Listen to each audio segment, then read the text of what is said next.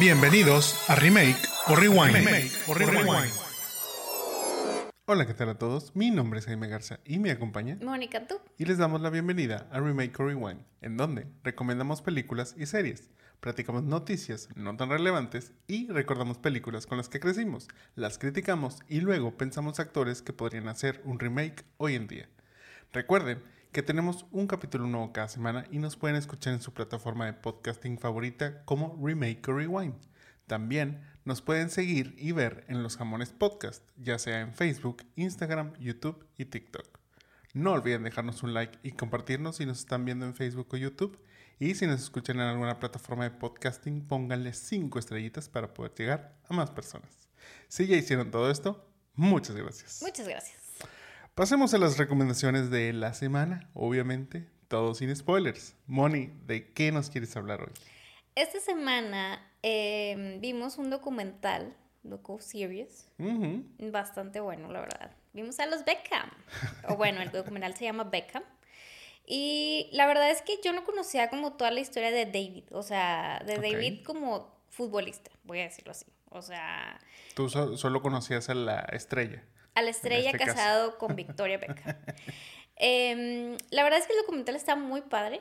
Está dirigido y, y lo, lo guía Fisher Stevens, o quienes fuimos muy fans de Succession, el buen Hugo. este, que se me hizo como cool, digo, bien random, pero estuvo padre. Eh, la serie tiene cuatro capítulos y te cuenta la historia de cómo David pues inició en el deporte, entrevistan obviamente a sus papás, sale Sir Alex Ferguson, obviamente tenemos a Victoria, a estos jugadores de los Galácticos, o sea, entre También. varias personalidades este, por ahí que salen en el, en, el, en el documental. Y la verdad es que me gustó mucho, o sea, me gustó mucho ver cómo, bueno, él inicia este, su carrera Ujú. Cómo se conocieron, o sea, también David y, y ella, o sea, Victoria. este, creo que fue un, este, flechazo inmediato, este, También David lo decretó. Sí, Según, lo manifestó. Según, según lo que cuenta ahí en, en el documental, él lo decretó. Él dijo: Me Yo voy me a voy a casar casar con con, ella". una. Sí, una de las Spice Girls. En el documental dice que específicamente dijo que Posh, pero bueno. vamos a creerle que sí, y bueno, pues, eh, este, como desde un inicio, o sea, la relación fue muy rápida y luego pues encontraban espacios para verse con las carreras, pues eh, eh, las Spice Girls en ese momento pues iban como en su momento, iban de gira y demás, y bueno, pues él estaba como en este boom de su carrera, o sea, to- también lo que me sorprendió de él es, bueno, pues toda la presión que tenía, este, cuando los goles y la, toda esta parte, o sea, es como, wow, o sea, digo, bastante centrado. Como Victoria también creo que fue un súper apoyo en ese momento, aunque no, me, me gustó también que la historia se centra más en él y como que ella es solo un apoyo, o sea, y no quisieron, no, no le robó el Thunder, lo cual me pareció bastante bien. Este, y también me gustó mucho que él desde que, aparte que sabía que quería jugar fútbol, sabía que quería ser, o sea, sabía que quería hacer algo más después de ser futbolista. O sea, fue bastante visionario, así como decretó va a casarse con la Posh Spice. Este, dijo, yo no quiero ser como futbolista forever. Lo disfrutó bastante, pero quiero hacer algo más. Y pues digo, ahorita es súper empresario, este, le va súper bien, ya con su equipito y todo eso, este, pues bueno, ya está en otro nivel. Eh, creo que los años le vinieron muy bien a él, eh, entre él y que Victoria le cuida bastante bien el pelo, nos quedó claro en el, en el documental, pero no sé, o sea, me gustó mucho, creo que me gustó conocer como su historia, como toda esa parte de cómo fue brincando como en los, en los equipos, y digo, supongo que tú te la sabías, yo no, la verdad es que lo disfruté mucho, este, disfruté mucho la escena final icónica que está, que está en todas las redes sociales, no sé, es como que se me hace padre y pues a final de cuentas con todos los rumores de que él pues alguna vez fue cheater y así, pues es de las parejas que siguen ahí, este, strong, going strong, a pesar de que su boda fueron vestidos morados. O sea, ya no me acordaba de ese gran fact de que su boda era bastante rara. Hasta yo creo que él dice en el documental de que... Así que no, no sabe por qué eligieron ese color, pero Pero que él se dejó ir y luego había unas, este, eh, unas sillas medievales ahí. Entonces estuvo bien unos random. tronos. unos tronos. Este, me da cosita que ninguno de sus hijos parezca ser como tan este prodigio en, prodigio en, en el fútbol. Pero bueno, pues la verdad es que no lo necesitan, o sea, entonces No, tampoco. No, no le surge, ajá. Entonces, bueno, la verdad es que eh, el documental de Beckham me gustó mucho, lo disfruté mucho. Obviamente, si te gusta David Beckham, tanto como futbolista como persona este, guapísima que está ahora, lo vas a disfrutar bastante. O si te gusta el chisme, también hay parte Pero no está tanto, o sea, no se me hizo tanto chisme. No, no, no, realmente no. Este, digo, ya hablando de este, pues, obviamente lo vimos los dos. Yo, la verdad, yo me considero fan muy fan de David Beckham desde, o sea, vaya, desde Manchester, o sea, fíjate, yo realmente, pues digamos, en esa época o a esa edad, me gustaba el fútbol, pero yo conocía nada más el fútbol local, o sea, no, yo no, yo no sabía más allá de lo que había este, fuera de México y, y demás. Poco a poco me fui, me fui empapando. Yo sé que en algún punto llegué a ver este, uno de los mundiales, si mal no recuerdo, sería el del 98, como a más conciencia, que es uno de los mundiales que vemos en el, en el documental, en donde él como que ya empezaba a destacar. No era todavía quien terminó siendo dentro de la selección inglesa ni nada de eso. Pero bueno, yo obviamente, parte del marketing que, que hablan de él, pues fue lo que me llegó a conocerlo como jugador y aparte, este, ver al equipo que en este caso era el Manchester United. La final que yo más recuerdo y que precisamente ahí fue, o a raíz de eso, fue que me empezó a gustar, o a, pues sí, o sea, a que me gustara el Manchester United principalmente. Y pues dentro de ello, David Beckham como jugador, fue también esa final de Champions que vemos ahí, que juegan ante el Bayern Múnich, que esa es una de las finales que dices, o sea, si alguien te escribió un guion, o sea, lo crees que, que, fue como para una película y no que haya sucedido en la vida real. O sea, yo en ese entonces a lo mejor creo que mi conciencia, digo, yo te, te, voy a decir nombres y a lo mejor no me vas a entender, pero yo tenía muy presente lo que era la figura de Oliver Kahn, quien es el portero, en ese entonces portero alemán, y que era el portero del Bayern Múnich. Para mí él, él era un portero impresionante y de los mejores porteros que yo recuerde a nivel mundial. Entonces, el hecho de decir, ok, o sea, ese portero perdió la final ante este equipo en los momentos finales, o sea, era lo que, que en mi cabeza como que no, no, no, no me, no cuadraba, pero ahí fue como que te digo, me, me enamoré de este, de este equipo del United y pues principalmente te digo, como figura teniendo a, David Beckham. De ahí pues fue como que, pues obviamente te digo, toda la parte este, de marketing, tipo todo eso, pues todavía me hizo como cómo seguirlo todavía más, este, tanto él como jugador y en su carrera. Eso. obviamente mis amigos eh, entenderán muy bien y siempre eres, o sea, siempre, sí, o sea, Jaime es súper fan de Beckham, o sea, él, y que para ellos no era el mejor jugador, pero para mí sí era el mejor jugador, entendiendo que, ok, o sea, no era un, este, talentoso a lo mejor, digamos, a nivel de Zidane o a nivel de un Ronaldo, pero pues sí era o sea, dentro de lo que él sabía hacer, lo hacía muy bien. Y que a mí lo que me gustaba mucho era su forma de cobrar los tiros libres. O sea, la forma de pegarle el balón. O sea, eso yo, o sea, mis respetos a todos estos jugadores, pero ni Zidane, ni Figo, ni Ronaldo, ni Roberto Carlos, que era también de, o sea, de esa época de los Galácticos, que precisamente tenía el don tal como lo tenía David. O sea, en ese sentido, eso era lo que me, cautivaba demasiado de, de, él, o sea, esa forma de pegarle el balón y que era algo que a mí me gustaba hacer, o sea, decir, ok, o sea, yo quiero pegarle como él, yo quiero aprender. No llegué ni a la mitad, muy seguramente, pero, pero bueno, o sea, te digo, parte de ese encanto era lo que me, a mí me, me hizo que siguiera mucho su carrera, pues, obviamente sus looks, obviamente pues su paso por el Real Madrid también fue para mí algo, entonces como que, ah, ok, o sea, el Real Madrid es este equipo, o sea, entonces te digo, ver este documental realmente, aunque había cosas que no conocía, pues en su mayoría era como que claro, o sea, recuerdo muy bien esa época, recuerdo muy bien esas situaciones, recuerdo muy bien esas noticias. Eh, a lo mejor la parte de su relación con Victoria yo no la tenía tan, tan presente porque te digo, a mí me gustaba David el jugador, o sea, y fuera de eso, lo personal, en ese entonces pues también no era tan común como ahora que en internet, en Twitter, en, Facebook, en, Instagram, en todo, estás viendo esas noticias a cada rato, entonces, pues te enteras de todo el chisme. En ese entonces no era lo, no era lo común, o sea, eh, yo creo que, es más, ni, ni existía como tal, este, pues una red social como para pues no, o sea, ya ves que donde, cuando ellos salen públicamente, pues salen los periódicos. O sea, y va la gente y compra los periódicos y ve de que ya son un thing y así. O sea, totalmente, no, no había como la inmediatez de la, o sea, cuando los captaban así, pues tenías que esperar al siguiente día que saliera el periódico. ajá. Entonces te digo, esa parte fue, creo que de lo que me gustó de este documental, obviamente hay mucha, para mí te digo, hay mucha nostalgia por la parte de su carrera, de ver cómo empezó en el United, este, cómo pasó al Real Madrid, los, pues las teorías ahí que hay de que Sir Alex, Sir Alex, este, lo, fue el que lo, lo, lo hizo a un lado. Este, luego hay otras teorías en donde dice, dice Ferguson que no fue cierto, que él fue más el que ya como que dijo, ya me quiero ir. Digo, eso es en todos lados. O sea, siempre va a haber como las dos versiones, ¿verdad? Y, y, ninguno de los dos tiene la, la, verdad absoluta.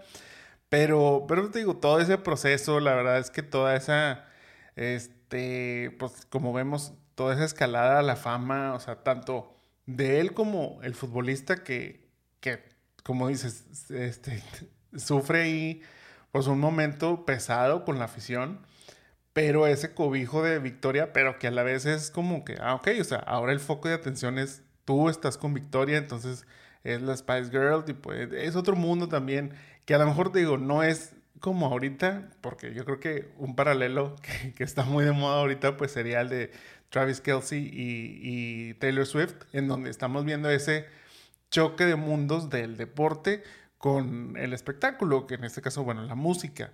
Eh, tal cual, o sea, se cuenta que es como, ese sentido, yo sé que a lo mejor para muchos esto es nuevo, pero pues lo hemos visto en repetidas ocasiones, pero es eso, o sea, es, no es lo mismo nada más la atención del deporte, no es, no, no es lo mismo nada más la atención de, del espectáculo, cuando lo juntas es otra bola de nieve también bastante difícil de esquivar, o sea... Ya, y también que, o sea, cuando él estaba, o sea, que, que todo mundo lo odiaba, y fue con las Spice Girls y bien buenas lo querían un chorro. Aquí, aquí te o sea, que, claro, ven, o sea, totalmente, eso está padre, fíjate. Sí, sí, sí. Y esa, esa parte de la relación, dices, ahorita hablamos de las news, pero pues no había la inmediatez, o sea, tenía Nokias de esos, o sea, de los así. Entonces imagínense, o sea, no era como ahorita, digo, aún así, la verdad es que el hombre quería a la Porsche porque se le valía Wilson, el Alex Ferguson, se la pasaban hablando por teléfono. Se daba sus eh, escapadas. Se daba sus escapadas de que cuatro horas venía, o sea, es como que él realmente quería, digo, lo vemos también ahorita con el Kelsey y la Taylor, pero yo creo que ella fue un, o sea, fue un súper apoyo en su carrera. Yo no que él también en la de ella, o sea, o ahorita a lo mejor yo lo veo más que él apoya a ella lo que quiera que haga, porque pues también, o sea, pues ella lo siguió a donde quiso. O sea, ella no quería irse y al final de cuentas, pues allá anda haciendo mudanzas y en todas partes donde ella no quería ir. Entonces, pues yo creo que ella supo muy bien quién era él, lo que quería y demás. Y dijo, bueno, pues te voy a dar tu tiempo y yo creo que ahorita el, el tiempo es de ella. Pero es una relación que a pesar de todo, pues es como bastante sólida y le ayudó a David en estos momentos difíciles que pasan también en el documental. Sí, sí, sí. La verdad es que en general el documental a mí se me hace bien hecho. Entiendo que este, a lo que, dentro de todo mi rollo, a lo que iba es supieron, ok, o sea, mencionamos el escándalo, pero no nos vamos a clavar en eso. Digo, es obvio, pues, es un documental de él, no es un documental de sus escándalos ni nada. Entonces, pues, eh, incluso uno de los mismos reporteros que están ahí en el, en, en las entrevistas, este, dice, o sea, eh, este es un documental de él y hay que decir cosas buenas de él, pero, o sea, y, tira ahí su, su comentario. Que, que, en este caso te digo, pues es entendible, la verdad, luego empezaron a salir este, muchos TikToks, muchos este, videos en donde hablan de que, ok, o sea, pero ¿cuál fue el affair que mencionan dentro del documental? Porque nada más se menciona, como tal no hay, o sea, no, no, se meten a fondo a eso. Digo, yo creo que muy respetable y que seguramente tanto David como Victoria dijeron, ok, o sea, se menciona, pero hasta aquí, o sea, no le vamos a dedicar, dedicar más. Incluso me tocó ver un, un video de, de, David hablando ya sobre el documental, diciendo de que vimos los primeros dos capítulos, este, Victoria y yo, y fue como algo exhaustivo. O sea, dice, a final de cuentas, ver tu vida, ver todo eso que pasamos, aunque pues, para nosotros fueron dos capítulos de este, 45 minutos, lo que sea. Pues de una vida. Ajá, o sea, para ellos realmente es como que, ok, o sea, fueron, fueron recuerdos, fueron este, momentos intensos, tipo cosas alegres, cosas no tan alegres. Entonces, eh, sí, como que decía, sí, sí estuvo pesado, pero, pero bueno, o sea, a final de cuentas es como todos dicen, o sea, a todos nos encantaría llegar al final de nuestras vidas y poder ver la película de nuestras vidas y todo lo que eh, nos costó estar en donde estamos ahora. Entonces yo creo que pues es padre también esa parte. Digo, obviamente en, en el caso de, de, David, pues es este, una, una, película bastante alegre, creo yo, este, en donde tiene un, un, buen resultado ahorita, en donde pues es su familia, su, o sea, la verdad la casa donde vive se ve increíble. Entonces lo que sigue haciendo ahora, que como dices, siempre él pensó en su futuro, que, que esa parte me gustó, o sea, esa parte de entender de que, ok, o sea, una cosa es ser dedicado a tu trabajo, pero otra cosa es también estar pensando en tu futuro y en una carrera, digamos, tan, este, pues tan fugaz como es la de un deportista, sobre todo, te digo, en este caso, pues jugador de fútbol que pues hoy día puede estar en la cima de la carrera, pero pues una lesión te puede dejar fuera y qué va a seguir o simplemente la edad como fue en el, en el caso de él que le costó, pero pues se dio cuenta que tenía que retirarse, pero no dejó del todo este mundo de, del fútbol.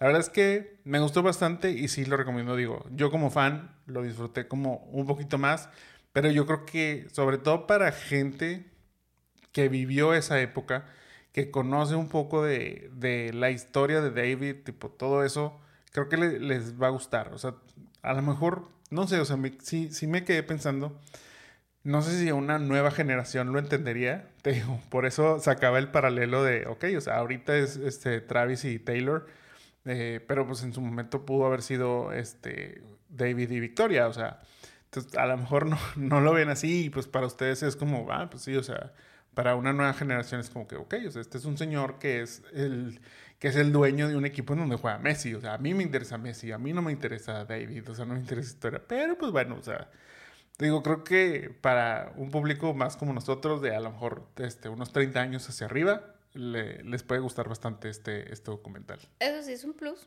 que con quien lo veas, o si lo ves con alguien, sepa de fútbol y de esta historia. O sea, Jaime totalmente complementó mi experiencia de ver estos facts y demás, entonces eso lo entendí mucho más. También, también vi un TikTok al respecto en donde decía de que, de que todas, o sea, las parejas mientras ven el el documental de Beckham y haz de cuenta que totalmente, o sea, totalmente fue como que sí, o sea, lo hice, o sea, es ese punto en donde salía, ah, mira, es este Phil Neville, ah, mira, es Eric Cantona, ah, mira, y tú decías así como que, ah, ok.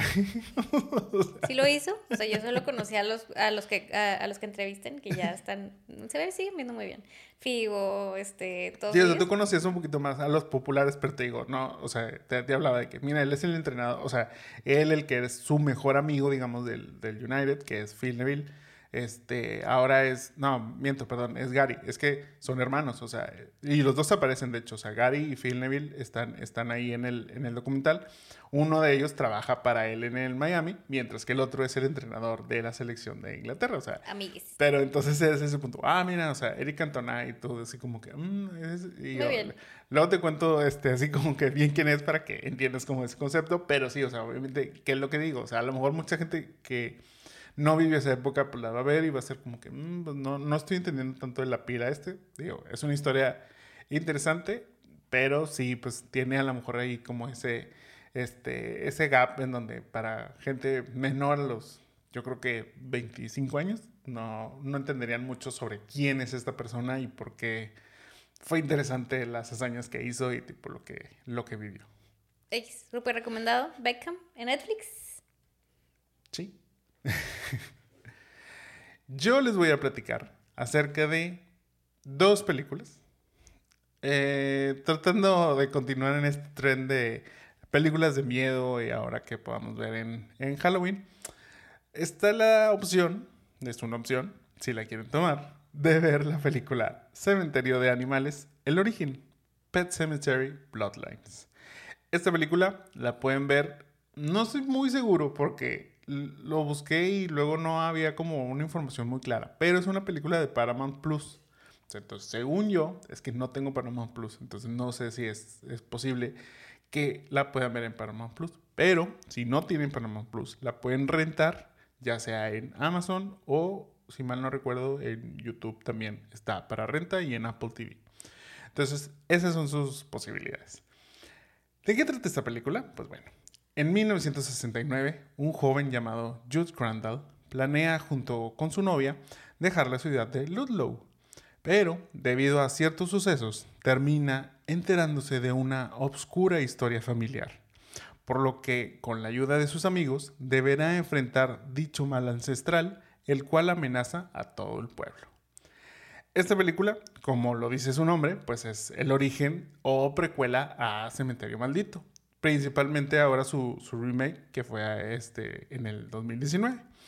Y pues explica un poquito la mitología de este pueblo de Ludlow, así como por pues, lo del cementerio de animales, tipo y toda esa onda. En Rotten Tomatoes tiene 21% por parte de la crítica, pero por parte del público tiene un 59%. Entonces yo dije, ok, eso me da esperanza como que entender de que a lo mejor no es la mejor película, pero dentro de un contexto de cine de terror, pues, todo esto, puede valer la pena. La verdad es que X. O sea, sí me dejó mucho de ver. Este, la historia, pues digo, es como esa parte, ¿ok? O sea, te están explicando cómo funciona este. Obviamente, para, o sea, principalmente para ver esta película tuvieron que haber visto o mínimo conocer la historia de Cementerio de, Animales, este, o Cementerio Maldito, o como la conozcan, Pet Cemetery en general. Este, porque, pues porque sí, o sea, porque luego no van a entender ciertas cosas que, ok, o sea, a lo mejor no es 100% necesario, pero sí gran parte, si no tienen un contexto de qué sucede en, esta, en estas películas, qué sucedió en el libro, a lo mejor de Stephen King o tipo todo esto, pues si no lo conocen, no, habrá cosas en las que no van a hacer clic. Y de por sí no es la mejor historia, pues todavía en ese, en ese aspecto, pues no, este, no la van a disfrutar como pues se pretendría este, que, que lo harían. La verdad, te digo, me quedó de ver en cuanto a historia, me quedó de ver en cuanto a actuaciones, me quedó de ver en cuanto a miedo, o sea, me quedó de ver en cuanto a suspenso, sustos, todo, o sea, todo, todo, todo, te digo, para querer ser una película de terror, para querer ser una película, pues para disfrutar ahorita en, Halloween y tipo, y sobre todo pues, pues, para querer ser una película que sume a este, a este universo de, del Pet Cemetery, tipo de lo que fue el libro de Stephen King, lo que fue su película este, original, lo que fue ahora este remake que, que pues sí le fue, pues digamos, medianamente bien. Y precisamente por eso decidieron hacer esta secuela, precuela, este, como lo queramos ver. Pues yo siento que aquí ya se acabó la franquicia. O sea, la verdad. Aparte que pues fue lanzada directo a streaming. O sea, no era una película pensada para el cine. Se mandó directo a streaming. No creo que con estos reviews que, tenga y te digo, con, lo que yo percibí este, al verla, pues no creo que, que vaya a ser este, muy trascendente ya. Yo no la vi, pero fíjate, me muy molesto cuando llegué y me contó que había visto esto. Y justo ayer vimos a unos amigos que dijeron que la habían quitado este, a los 10 minutos de verla. Entonces, la neta no tengo mucho que decir. No creo que recomendemos esta vez Pet Cemetery. Sí, la verdad es que les digo, o sea, la pueden ver por curiosidad. Pero yo creo que hay mejores cosas que podrían ver este, en estas épocas, sobre todo digo, si están buscando alguna película como que de miedo y demás. Otra de las recomendaciones que les tengo es una película llamada Espontánea o Spontaneous. Esta la pueden rentar en Prime Video o en YouTube. En esta película, Mara, una estudiante de prepa, parece estar teniendo un día normal, hasta que uno de sus compañeros explota inesperadamente. Lo que podría parecer algo aislado comienza a volverse recurrente, pues más de uno de sus compañeros empiezan a explotar sin explicación alguna. Ante esta extraña situación, Mara comienza con una relación con Dylan, enfrentándose a la posibilidad de que en cualquier momento podrían explotar. Mira, fui a ver con esta película, que es del 2020, o sea, no es, no es reciente, pero todo fue gracias a nadie podrá salvarte. Porque dentro de este hype, este, de, de esa película que justo mencionábamos la semana pasada, pues mencionan que el director Brian Duffield tenía una muchísimo mejor película, la cual era esta, espontánea. Entonces, bueno, dije, ok, voy a, voy a darle una oportunidad, o sea, sobre todo hablando de, ok, o sea, este, nadie podrá salvarte, tipo, pues, pues ahí hablamos que está, este, sí o sí, pero hablaban de que esta es una mejor película, o sea, denle mejor la oportunidad a, a esta de espontánea. Ok. Después investigando un poquito, o sea, este director solo ha hecho estas dos películas, o sea, pero ha escrito The Babysitter, que está en Netflix, y Love and Monsters, que también se encuentra ahí. Entonces ya como que empiezas a entender un poco su, eh, pues sobre todo su gusto por hacer como películas dentro de lo sobrenatural y tipo todo esto, en donde suceden cosas este, bastante extrañas. Pero volviendo a esta película en específico, la verdad es que me gustó bastante. O sea, muchísimo mejor que Nadie podrá salvarte, sí lo es.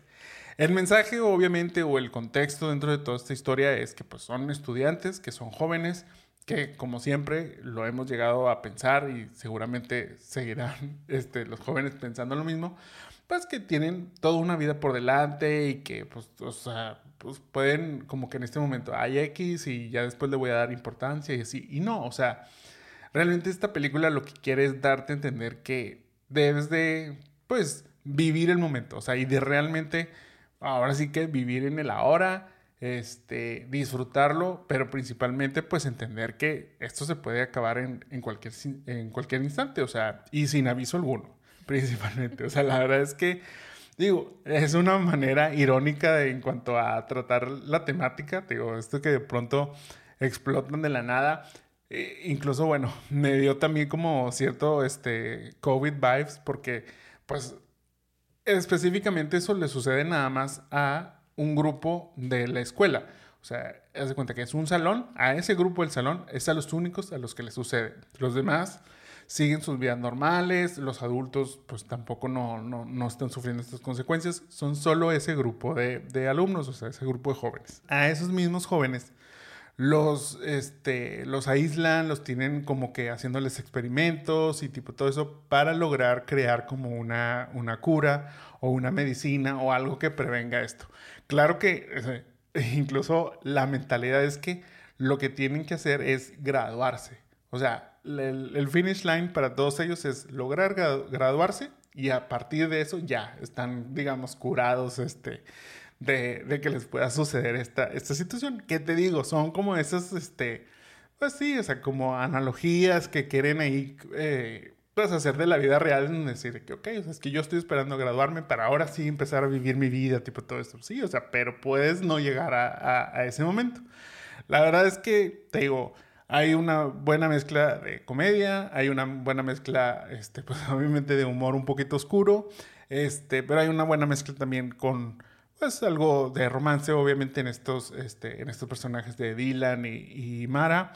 Eh, pero pues tienen también este, esta parte de la sorpresa, esta parte a lo mejor del horror de en cualquier momento explotan. O sea.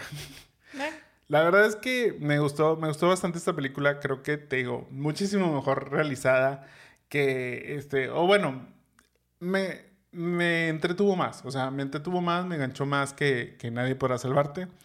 Y sobre todo, pues aquí sí hablan, ¿verdad? Entonces, este, a lo mejor eso, eso tuvo, tuvo que ver.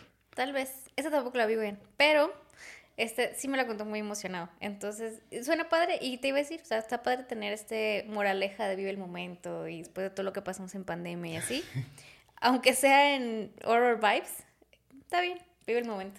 Sí, sí, sí, te digo, la verdad es que esta historia también está basada de un libro, este, del mismo nombre.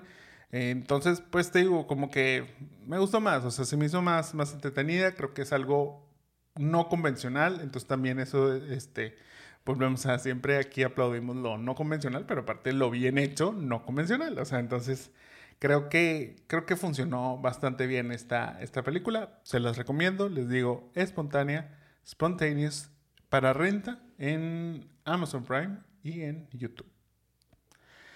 Y tenemos una tercera, este, pues recomendación, review, aunque es medio review nada más, porque es que la semana pasada ya se estrenó la serie de Goosebumps en Disney Plus. En esta nueva versión de la serie de Escalofríos, un grupo de adolescentes comienzan a vivir sucesos misteriosos a raíz de una fiesta realizada en una casa abandonada en la cual muchos años atrás un joven perdió la vida tras sufrir un accidente. Esta nueva serie de Goosebumps, a diferencia de su versión de 1995, no es una serie tipo antología, sino que todos los capítulos, aunque muestran un nuevo misterio, digamos, tanto personajes como sucesos están conectados. Y siento que ahí fue el primer error. Pero bueno, para esta versión de Disney, los creadores leyeron los primeros 60 libros de la serie original de Goosebumps y de ahí eligieron 5 para formar la base de esta primera temporada y la historia. las cuentos elegidos fueron la de Sonríe y Muérete, La Máscara Encantada, El Reloj Cucú, Ven a comer lombrices y La Noche del Muñeco Viviente. De momento se estrenaron 5 episodios, los cuales este, cada uno va presentando la historia de estos personajes principalmente, los cuales ya en el quinto, ahora sí, todos se unen. Y los cinco episodios restantes irán saliendo cada viernes, de aquí hasta el viernes 17 de noviembre. Moni, ¿qué te pareció la serie? Em, yo no veía tanto Goosebumps, la serie original. Em, era más Team Le temes a la oscuridad, la verdad. O sea, como que, bueno, es como same vibes, pero es, como más así. Em, y me acordaba que también en el 2015 salió la película de Goosebumps. O sea, también. Y me acuerdo que me gustó en ese momento. O sea, ahorita no puedo decir si me encantó, o sea, no me disgustó. Pero creo que. Mm, o sea, espero que lo hagan mejor estos cinco capítulos más. O sea, no. La verdad es que sí recomiendo que la vean, sobre todo porque es como, bueno son esas historias que creo que es bueno tener opciones. O sea, como que eso es lo que me gusta, que, que, a pesar de tanto tiempo ya que ha pasado de Goosebumps, las originales, como que mantener la franquicia vigente. O sea, creo que está bien. O sea, pero pues no me ha convencido tal cual. También para este review eh, mm, vimos un capítulo de los Goosebumps originales. Mm. La verdad es que me chorro miedo, oigan. O sea, este, yo me acuerdo que los capítulos de, de Le temes a la oscuridad, así que veía cuando tenía 10, 12 años, me daban, pues, miedo. O sea, había unos que me daban más miedo que otros. El de ayer, a mis treinta y tantos años, este, pues me pareció bastante creepy también. Y creo que eso es lo que le falta a este. O sea, es como, ahorita me siento que estoy viendo una historia de teenagers. Eh, que pues les pasan cosas raras y demás, y un libro, y no sé. Eh, por eso les digo, no digo que no la vean, porque creo que sí les puede gustar, pero espero que lo hagan mejor los cinco Sí, mira, tratando así como que de, de pues pensar un poco el contexto. Es que luego también, obviamente, este, luego somos esos señores en donde dicen, no, en mi época sí. Ah, no, totalmente ya somos esos señores. O sea... Este, pero, pero bueno, te digo, entendiendo que no necesariamente porque en mi época se hizo, este, quiere decir que eso fue mejor o, o demás. O sea, no, no va a eso. Pero creo que sí lo que dices es mínimo la ambientación que veíamos en este, en este capítulo original y sobre todo, por ejemplo, recordando este, también series como Le temes a la oscuridad y todo eso, como que era una, una, ambientación diferente a la que, la que estamos viendo así, en donde el mismo contexto, el mismo todo, todo, todo este, lo que veías dentro del capítulo, pues era, pues digamos, tenebroso, este, siniestro, así como que sí te, te ponía como que, ok, o sea, en, en alerta, como podemos decir. Yo creo que, y lo, o sea, lo mencioné, el, el, para mí te digo, el primer error es haber hecho esta serie que es una historia que va desarrollada dentro de todos los capítulos. O sea, a mí me hubiera gustado que se hubiera seguido la fórmula tradicional en donde pues nos estamos basando en un libro y vamos a hacer un capítulo. A lo mejor si dices, ok, es una historia muy compleja, pues puedes hacer un, un capítulo de dos partes. O sea, eso se, también se llegó a hacer. Eh, pero te digo, como que el querer conectar los misterios y tipo todo eso como que termina, no sé, o sea, como que algo, algo, para mí no, no termina, este, pues ahora sí que cuajando dentro de, de, lo que se está haciendo. Siento que sí la serie, este, o estos primeros cinco capítulos fueron de menos a más. O sea, sí sentí que, ok, al principio me aburrió un poquito ya para el segundo capítulo fue como que, ok, ya empiezan a suceder como que cositas más interesantes. Y ya llegas al quinto capítulo donde, pues ahora sí, como dices, pues ya se reunieron los Avengers. Este, entonces ya van a empezar ahora sí a, pues a meterse más de lleno a esta parte. También entiendo que esta es una serie de Disney Plus. Y es, justo lo que, lo que comentas. O sea, Nickelodeon siempre fue dirigido a un público más adolescente, más, este, ya más grandecito. Mientras que Disney, pues siempre ha sido para niños. Entonces yo creo que por eso recordamos mucho y decimos, no, es que le tenemos a, la oscuridad, este, daba más miedo. Sí, porque iba dirigido a un público más grande. En este caso, este, pues te digo, yo creo que dentro del contexto, aunque el creador de esta, esta serie, pues dice, traté, o sea, o bueno, busqué que los actores fueran jóvenes, en este caso, este, pues adolescentes de, de preparatoria, tipo y demás, para que mi, mi, hijo, que tiene 16 años, pues la pueda ver, porque si le pongo que sean este, actores de 7 años, tipo, o sea, niños, pues no le va a gustar. O sea, sí entiendo el punto, pero a la vez siento que como que algo, no sé, o sea, luego yo, o sea, viendo precisamente los originales de, de Goosebumps, pues es una niña que yo no diría que está en prepa, o sea, yo diría que está en secundaria.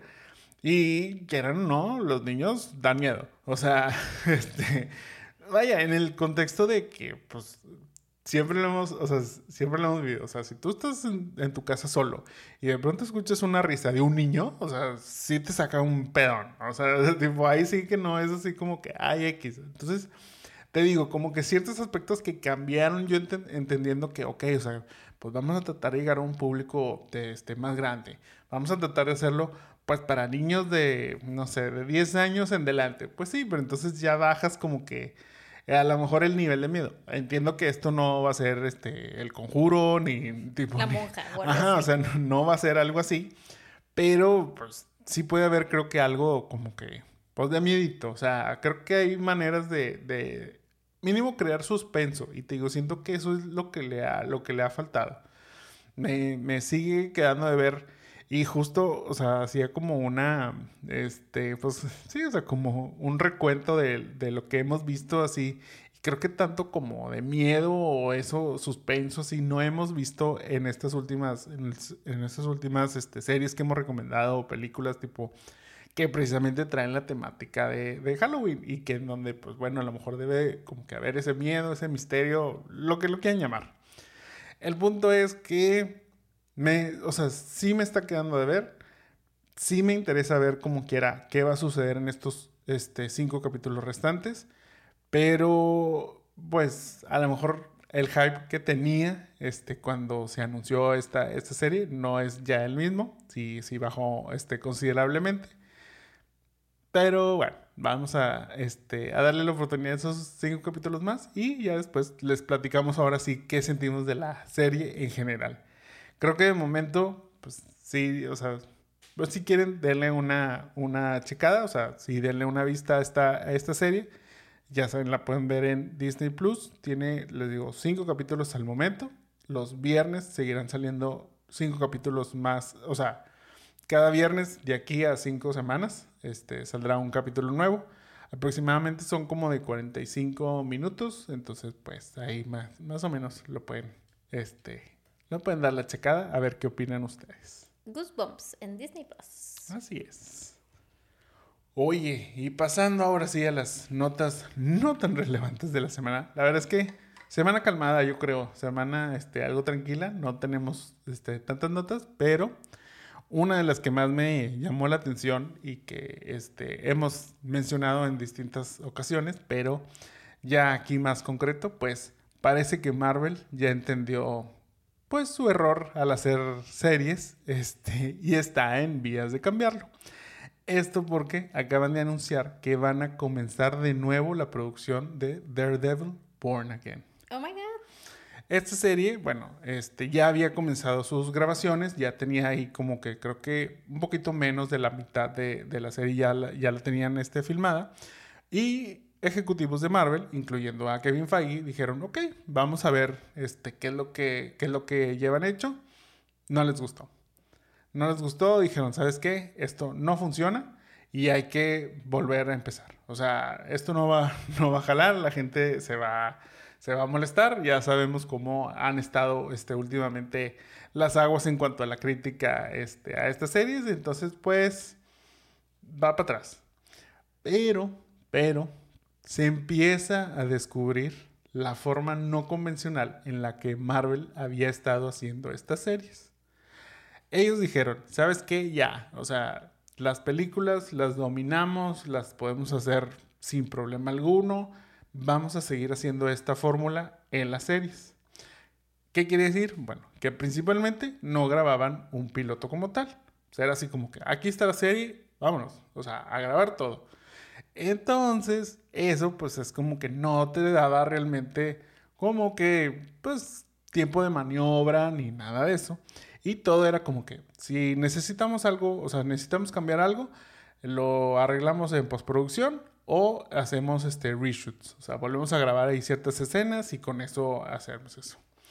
Esto no es muy común en cuanto a series, o sea, eso sí es común en las películas y te digo, es una práctica que Marvel en sus películas así lo hacía, o sea, es como que aquí está el guion, es una base, no va a ser, o sea, probablemente lo que empieza no va a ser el final. Incluso este, el mismo Tom Holland en Spider-Man decía, o sea, es que yo no sabía qué íbamos a grabar ese día porque todo iba cambiando día a día. Entonces, pues bueno, te digo, con estas series decidieron hacer este, algo igual. Incluso estas series no contaban con un showrunner. O sea, un showrunner, su labor es dirigir todo el proyecto. O sea, ya saben que a diferencia de las películas, este, en una serie, pues puede haber diferentes directores por capítulo. O sea, no es simplemente un director que hace toda la película y listo. No, aquí en las series, pues de capítulo a capítulo cambia. Pero el showrunner pues es esa máxima autoridad que se encarga de supervisar que todo se haga pues acorde al plan, aún y que haya un director diferente cada día de grabación o, lo que sea. Incluso si el director quiere hacer algún cambio, o sea, o quiere este, tomar ahí como que alguna libertad creativa, el showrunner es el que le va a decir sí o no, si, si, si cumple con, pues, con lo que se espera de la historia o no, o sea, porque esto no va con el personaje o no va con lo que está trazado, tipo todo esto. Obviamente le va a costar a Disney volver a comenzar este proyecto, pero sí creo que fue una muy buena decisión, sobre todo porque ya hay un antecedente de Daredevil de una buena serie que se ha hecho en Netflix. Entonces sí, yo creo que ahí sí la crítica, si no le acertaban a este, a este personaje, se iba a ser este, bastante bastante pesada y bastante costosa. Y creo que si de por sí ahorita la, este, pues la confianza en cuanto a estos proyectos no está siendo la mejor, pues ya creo que ahí sí hubiera sido una de las gotas que, derrama el vaso. La conclusión es que con estos cambios quieren que la gente pues vea las series porque quieren ver a dichos personajes y no tanto porque, bueno, pues es que necesito verla porque esto a lo mejor se va a ligar con la siguiente película o porque este personaje va a aparecer en los Avengers y necesito saber quién es. Este padre, o sea, bueno, yo hubiera sido una de las que me hubiera quejado, porque a mí me gusta mucho Daredevil. Sobre todo el que la hace el actor. El actor sigue, ¿verdad? O sea, ¿es igual? O sea, no Sí, o sea, todo sigue, lo que cambia es... Lo volvieron a hacer. Ajá, la historia. O sea, yo hubiera sido una porque a mí me gustó mucho Daredevil, me gusta mucho su personaje, o sea, en general el actor y todo esto, me gusta mucho.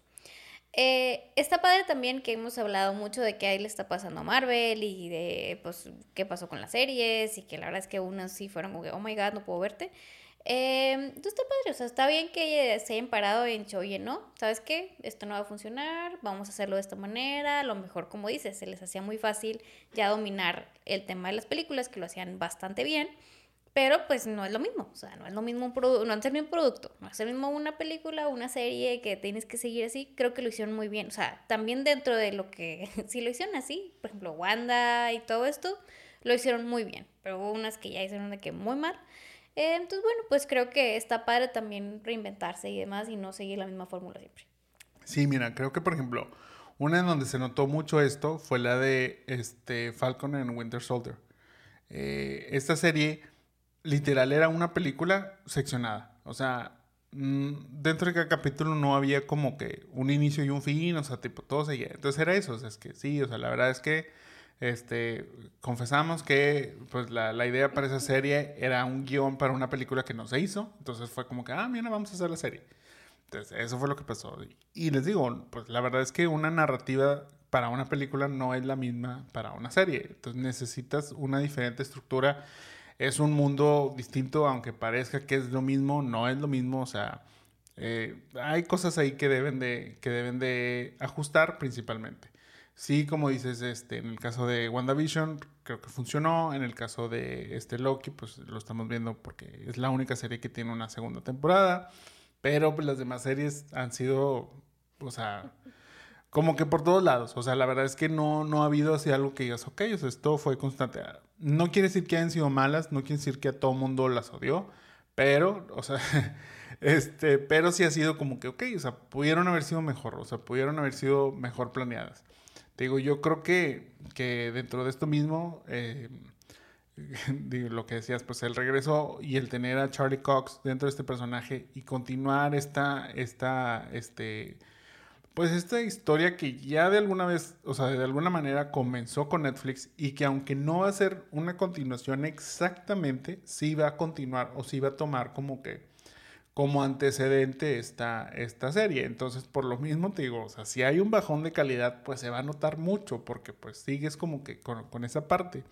Incluso, bueno, dentro de los mismos cambios que quieren hacer es dejar de hacer estas este, series eh, como, bueno, ahora se conocen como Limited Series, pero pues estas series que solo son de una temporada. O sea, quieren darle una continuidad a estos personajes. Quieren que haya más de una sola, o sea, y no solo nada más hacer una temporada y listo.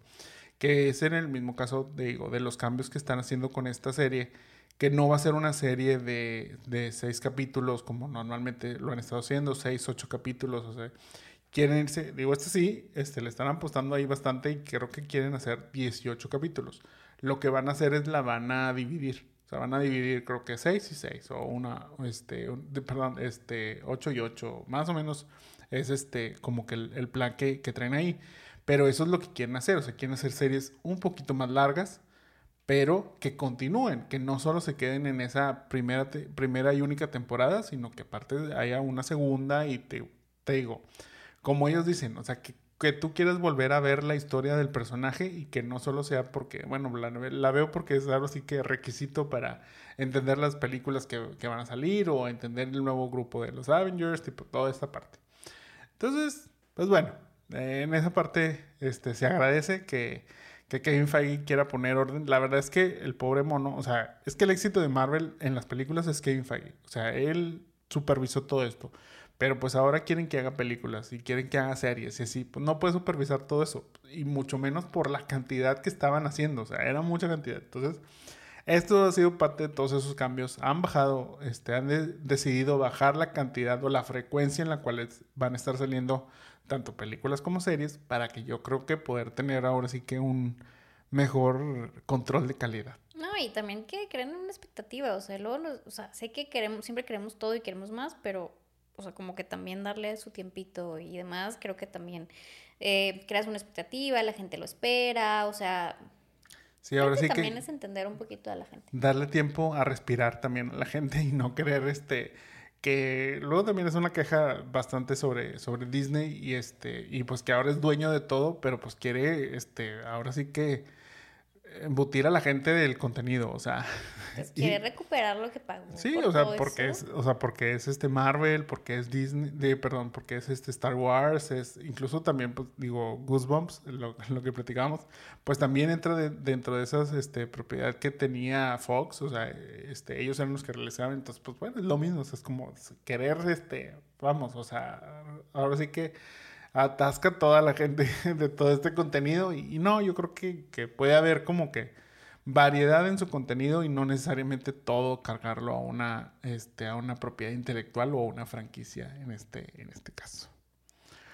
Oye, pasando a otras cosas, que no es una noticia como tal, pero podría este, funcionar como, como lo mismo. Pues gracias a la ciencia por fin hemos encontrado la respuesta a una gran incógnita de la vida. ¿Cuáles son las películas de miedo que más asustan a la gente? Principalmente, bueno, este estudio se ha estado haciendo este año tras año y ahora ya sacaron su resultado para este 2023. Okay. Este logro, como lo digo, es este gracias a un estudio científico en donde 250 personas este, vieron diferentes películas de terror mientras eran monitoreados su ritmo cardíaco y todo esto. Tomando como base este, que son 64 latidos por minuto, eh, digamos el, estándar, pues este estudio iba determinando cuántos son los latidos promedios durante la película y cuánto es el pico de latidos, así como cuál es la elevación máxima durante este, lo, que estaban, lo que estaban viendo. Hay una lista este, aproximadamente de 30 películas que, que, sacaron ahorita. Te voy a contar un poquito este, sobre esta lista y vamos viendo a ver si nosotros creemos que deben de estar ahí o a lo mejor la gente se asusta también por, por cositas muy insignificantes. Miren, en el lugar número 30 está The Black Phone, que tiene un pico de 90 latidos por minuto y un promedio de 69 latidos por minuto durante la película. Empezamos tranquilo, pasamos, sí, o sea, pasamos de 64 a 69. De ahí sigue en el lugar 29 The Blair Witch Project, con un pico de 96 y un promedio de 70. Me gusta, o sea, creo que va bien. En el 28 está Poltergeist, la versión de 1982, con un pico de 98 y un promedio de 71. Luego está Alien en el lugar 27, con un pico de 81 y un promedio de 71. Esta, fíjate que, o sea, pues yo no consideraría Alien como una película de terror, pero creo que sí de suspenso. Entonces es ahí como que donde creo que entra en juego esta parte en donde te mantiene con el pulso acelerado mientras estás viendo toda, esta película. de terror, pero... Sí, creo que dentro de la lista esta es una de las que me, me, sorprendió, pero bueno, pues interesante ahí que, que este sea este, el resultado que, que arrojó.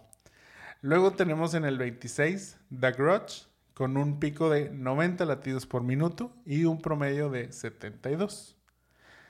Oculus, dirigida por Mike Flanagan, a quien conocemos por haber hecho The Haunting of Hill House y también Doctor Sleep. Bueno, pues este está en el lugar 25 con un pico de 91 y un promedio de 72 latidos por minuto. En el 24 está 28 Days Later con un pico de 92 y un promedio de 73. El Exorcista de 1973, la original, no las secuelas ni, nada.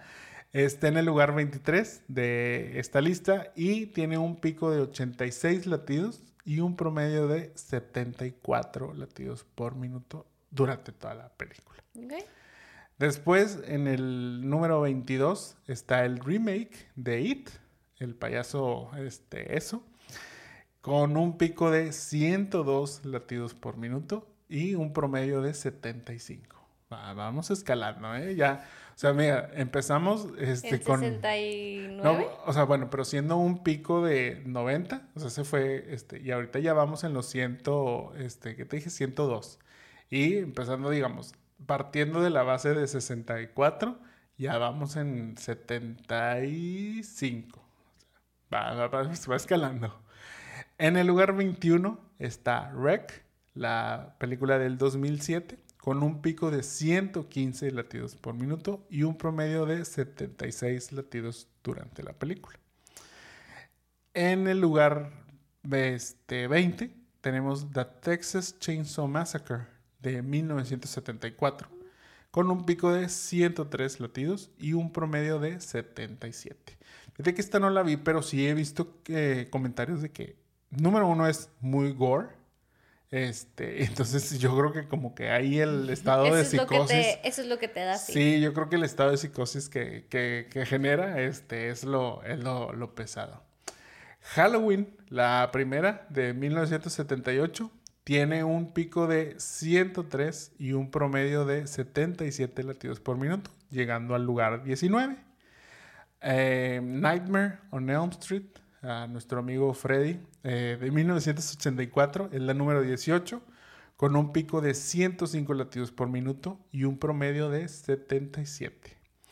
En el lugar 17 está The Ring, el aro del 2002, que tiene un pico de 111 latidos por minuto y un promedio de 78 latidos. La número 16, Fíjate, esta me. O sea, como que traté de hacer memoria porque es de las recientes, digamos, pero me, me sorprendió un poquito. A Quiet Place en el lugar 16, con un pico de 120 latidos por, por minuto y un promedio de 78 yo creo que volvemos a lo que te decía de Alien, o sea, el suspenso. Principalmente yo creo que es eso, o sea, el suspenso es lo que te tiene como que en el... que es lo que te, te hablaba también ahorita de las series y las películas que hemos recomendado, que me ha fallado. Me ha fallado el suspenso. Se han ido a, querer este, asustar de otras maneras, pero no, no generan ese build-up sí, no, es Quiet Place totalmente es de que a qué hora van a venir y, si, y deja todo, o sea, si van a hacer el ruido o no. Y si Sí, o sea, es así como que y nadie haga ruido en la sala de cine y nadie haga ruido en la película. en el lugar número 15 tenemos The Autopsy of Jane Doe. Esta sí no la conozco, pero tiene un pico de 122 latidos por minuto y un promedio de 78. Luego viene, me dio risa porque venía este, descrita como la película que todo el mundo se esquipió en Netflix, es la de Hush, en el puesto número 14, con un pico de 89 y un promedio de 78. Esta sí la vimos y, está, y estaba buena. O sea, yo recuerdo que sí, era la de la, que es una chica que es, que es sordita, entonces que se metían, a, o sea, se metían a la cabina y pues ella no los escuchaba y tipo, a la cabaña, perdón, siempre digo cabina porque es cabin pero a la cabaña. Y entonces estaba padre esa, esa parte. Volvemos a, o sea, cómo juegas con el suspenso del silencio. En este caso, todo lo contrario a Quiet Place, en donde la pues, podría escuchar, vaya, podría haber mucho ruido, pero ella no iba a escuchar nada. Eh, The Descent tiene un lugar número 13 con un pico de 121 latidos por minuto y un promedio de 79. En el lugar número 12 está Babadook que tiene un pico de 119 latidos y un promedio de 79. Y quedando a nadita de haber entrado al top 10, en el lugar número 11 está El Conjuro 2, con un pico de 116 latidos por minuto y un promedio de 79. Viene ahora sí el top 10 de las películas este, que más dieron miedo según la, la ciencia. Este, con el lugar número 10 está Paranormal Activity con un pico de 115 latidos por minuto y un promedio de 80 latidos por minuto. Sí, ya... Ya daba miedo. Sí, ya, o sea, y, yo recuerdo cuando, sobre todo, bueno, o sea, es ese punto en donde te, te tenían en suspensos y mientras están dormidos, la, esta pareja que, está dormida ahí en la casa y que si se mueve algo y le jalaban las patas a uno y así, eso te podría pasar y eso te daría este, bastante miedo. En el lugar número 9 está A Quiet Place parte 2, que tiene un pico de 123 latidos por minuto y un promedio de 80. Luego sigue en el lugar número 8 Dashcam con 112 latidos como pico y un promedio de 81. vamos Luego digo, qué bueno que estas películas duran poquito, porque imagínate aguantar a más de... aguantar ese ritmo. Sí, sí, sí, sí, está, está pesado. En la número 7 está It Follows, con un pico de 96. Este estaba más tranquilito, no, no asustó tanto, pero en promedio los mantenía con 81 latidos por minuto. Fuera del el top 5 se quedó Terrified, con el lugar número 6, con un pico de 122 y un promedio de 82. En el lugar número 5 está Hereditary con 104 de pico y un 82 de promedio en cuanto a toda la película. En el cuarto lugar está El Conjuro, la parte 1, logrando un pico de 132 latidos por minuto y un promedio de 84 latidos durante toda la película. En el tercer lugar lo tiene Insidious, la primera película del 2010, con un pico de 130 y un promedio de 86 latidos por minuto. El lugar número 2 es para Sinister del 2012 con un pico de 130 y un promedio de 86 latidos por minuto.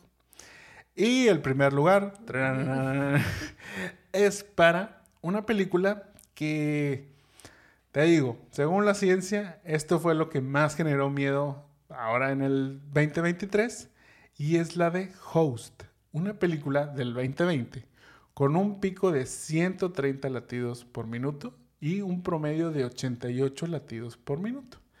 Creando, sí, no, y este, te digo, creando un aumento promedio de hasta 24 latidos por minuto, o sea, te digo, de estar tú muy tranquilito, te sube hasta 24 latidos este, del corazón. Y esta película, todo sucede durante una llamada de Zoom. O sea, no sé si es la mezcla de el, este, ahora sí que el Zoom y el, este, todo eso que vivimos, porque obviamente tiene que ver con la pandemia, tipo, tiene que ver con todo, con todo esto. No sé si fue a lo mejor esa mezcla. Tal vez. Lo que ahora, este, viendo esta película, empieza a traer como esos flashbacks y nos, nos genera todavía mayor ansiedad, este, al verla. Pero bueno, según la ciencia, este Host es la película que más miedo da ahora en el 2023. ¿Qué opinan ustedes? ¿Creen que esta sea la que más miedo les da o cuál les da más miedo a ustedes? No, yo creo que ya cada quien le dio miedo cada película, pero está padre, digo, que haya sacado este estudio según los heartbeats que tienes este, en general, fíjate. Sí, sí, creo que es una manera, pues, o sea, digamos, racional de querer este, buscar esto. Obviamente, pues son promedios de estas 250 personas que, que estuvieron en este estudio. Pues creo que, mira, si nos vemos cinco de esas películas, yo creo que sí salimos bastante asustados. O sea, yo creo que sí, y también depende de cada persona. O sea, claro. cuánto aguantes. Hay gente que ama el horror y todo esto, y estoy segura que como que ya se asusta, y hay gente que le gusta, pero le asusta mucho. Bueno, pero, o sea, pero sí, obviamente, pero incluso dentro a la gente que nos podría gustar este tipo de películas y todo esto, pues es este, es ese thrill, o sea, es esa sensación del miedito que, que es lo que te llama. O sea, la adrenalina que te digo, es la que te sube los, los latidos no me queda, no me queda la menor duda que, que sí, estas este, provocarán más de un este, brinquito dentro del sillón mientras estás viendo este, la película. Oye, tengo la duda, tengo más o menos de lo que te platiqué, pero pues también de tus este, experiencias. ¿Cuál para ti sería así como que las películas que más miedo te, te han dado? O sea, como que te digo, yo haciendo como memoria, este, pensaba, sobre todo como de las primeras que vi, y creo que por lo mismo como que era más joven cuando la vi, tipo, tipo más chico y, y toda esa parte, la de, y que la, mencionamos ahorita, el proyecto de la Bruja de Blair. Creo que esa ha sido de las películas que más miedo me ha dado cuando la he visto. Y luego no solo cuando la vi, sino cuando salí del cine, como que todavía la procesaba y todavía esa última escena en donde está el chavo de espaldas. no, no, no, o sea, la verdad sí es una película que, que me dio este, bastante miedo. No sé, te digo, para ti, como ¿cuál pudo haber sido? ¿Cuál sería esta, a lo mejor sin tu estudio científico, pero cuál sería, por ejemplo, la de las que más te han dado miedo? Yo creo que sí, Blair, Blair Witch, por la edad que tenía cuando la vi, o sea, que teníamos como 12, 13, más o menos, aprox, ¿verdad? Este, creo que esa es una. Eh, las o sea, es que me gusta ver las películas de miedo, pero me da mucho miedo, o sea, la verdad.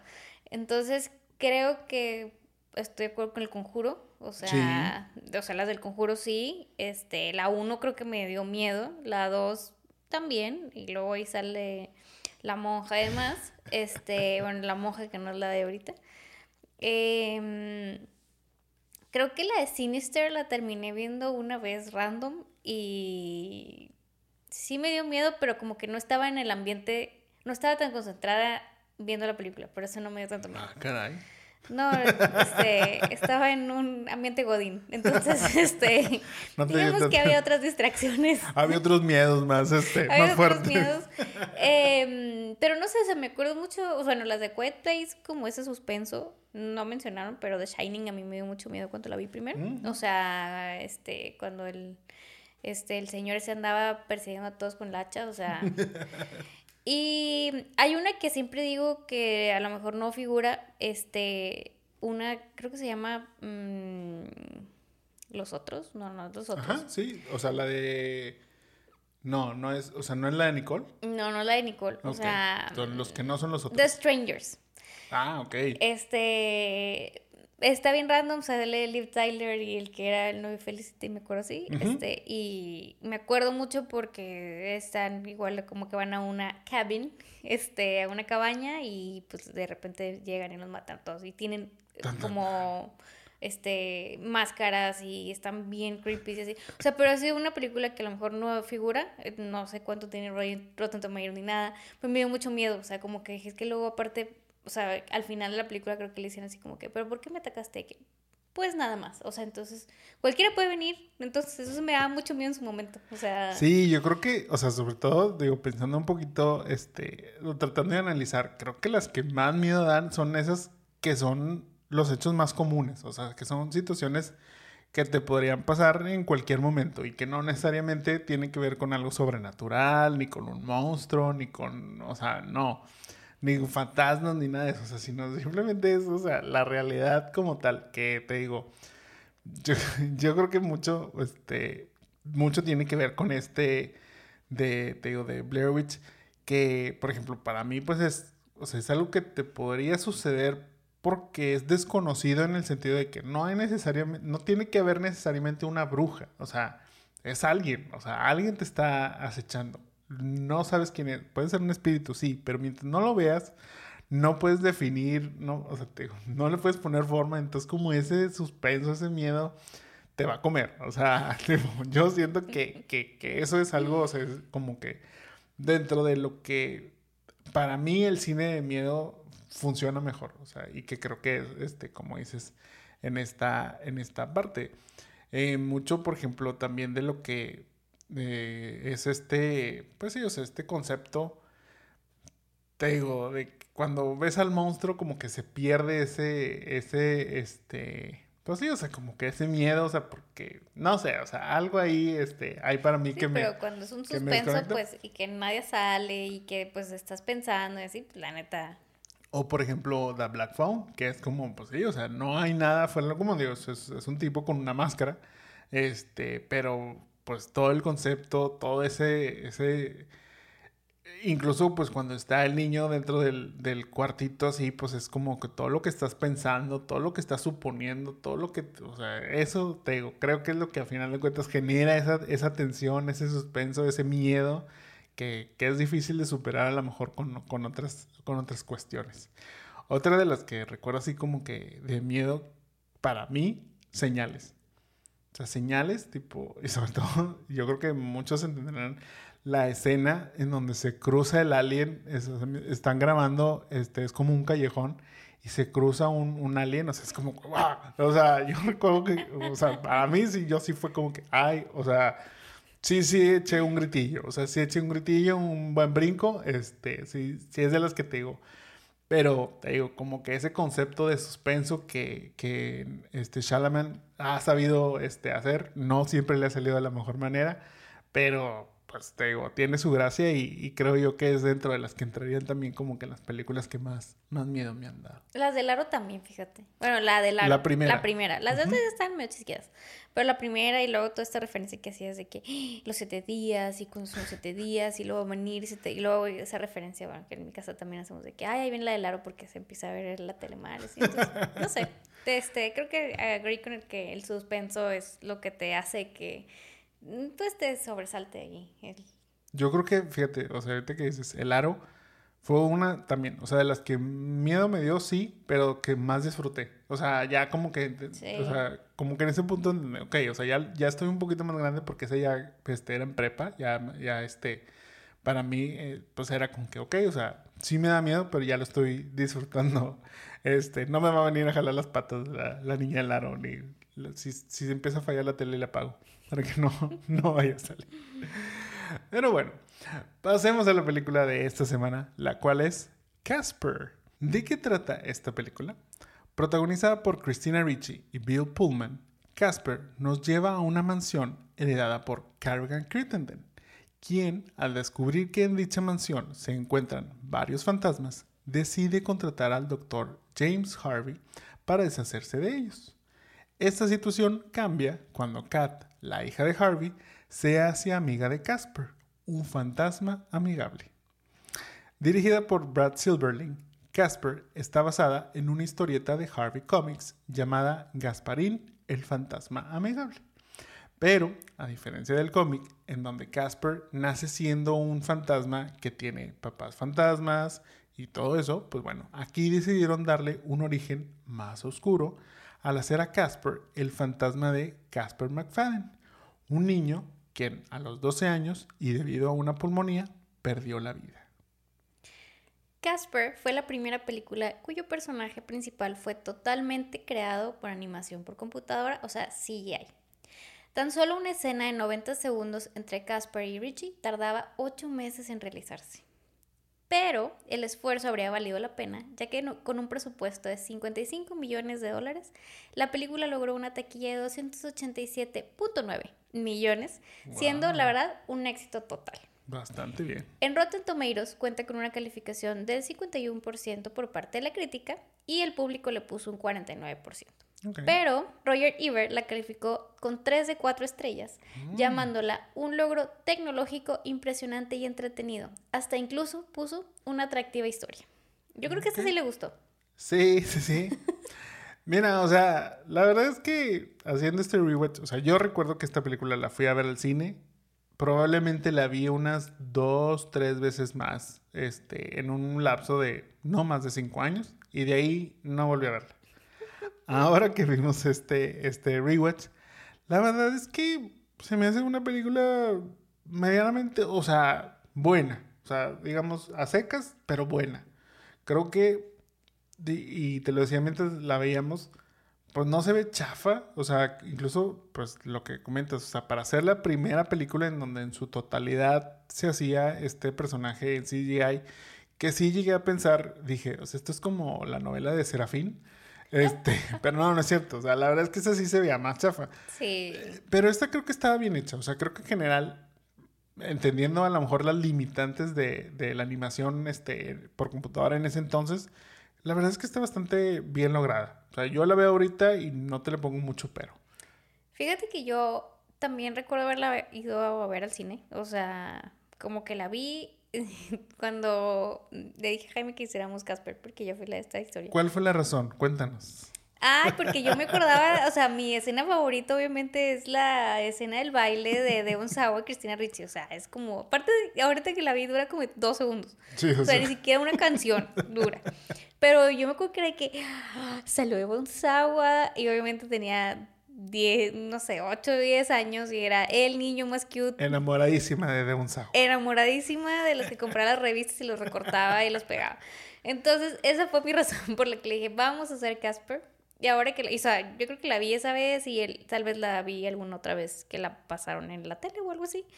Pero ahora que la vimos, este, yo también creo que es una buena película, o sea, se ve bastante decente a comparación de algunos efectos, o sea, como para esa época era como bastante bien, o sea, se me hace como bien, incluso la veo ahorita y creo que no ha envejecido mal, sigo pensando que los fantasmitas se ven bastante bien, la historia, me gustó también la historia como recordar, más allá de que, bueno, eh, lo que buscaba el papá, este, Em, no voy a decir encantar de sueños, pero era como, bueno, que buscaba, ah, les daba terapia a los, a los fantasmas. Era, era, el psicólogo de los fantasmas. Entonces, como que todo esto y lo que realmente él buscaba, pues era volver a ver a, su esposa, o sea, como toda esta que ya obviamente no me acordaba porque yo solo recordaba a Bebon Sawa cantar, este, bailando con Cristina Ricci dos segundos.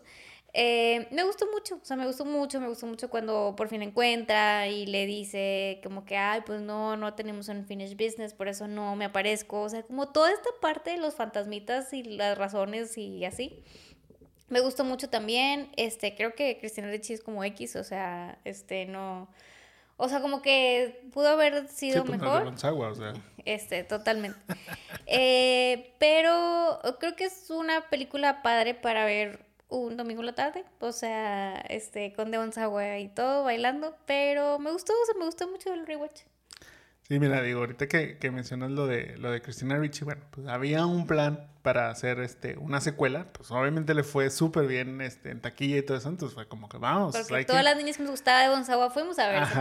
hay que capitalizar este, este gran éxito. Fíjate, o sea, yo fui a verla por Gasparín, o sea, y tú pensando ya en Devon así, qué mal, qué mal usted. Pero bueno, ego ya, ya realmente tenían, y justo cuando la terminaron, ya tenían la idea este, sobre hacer la secuela, tenían un guion, tenían director, o sea, ya lo tenían todo listo. Pero Bill Pullman y Christina Ricci ya tenían otros compromisos. Entonces, como que ahí fue donde empezaron a tambalear la idea. Después también Richie, la verdad, dijo que ella no había sido muy fan de hacer esta película. Y yo creo que como, como lo dices, incluso en, en entrevistas ha declarado que la verdad es que ahora que la veo, digo, se ve que no le eche ganas. O sea, pude haber hecho un mejor trabajo, pude haber hecho un mejor esfuerzo durante la grabación. Pero mira, yo también creo que es que es difícil, sobre todo pues, para este, pues una niña como ella, eh, interactuar con una pelota de, tenis. O sea, porque así grababan las escenas. O sea, ellos tenían que hablarle a una pelota de tenis, que era su referencia, y ya después, pues en computadora, meter este, a los fantasmas que iban a tener y así. Y que realmente, pues mucho de lo que sucede de una telepelícula es este, ella, o sea, Kat, interactuando con Casper. O sea, no es así como que, ay, no, pues cinco minutos. No es así como la aparición de Devon Sawa. O sea, ahí sí interactuó muy bien.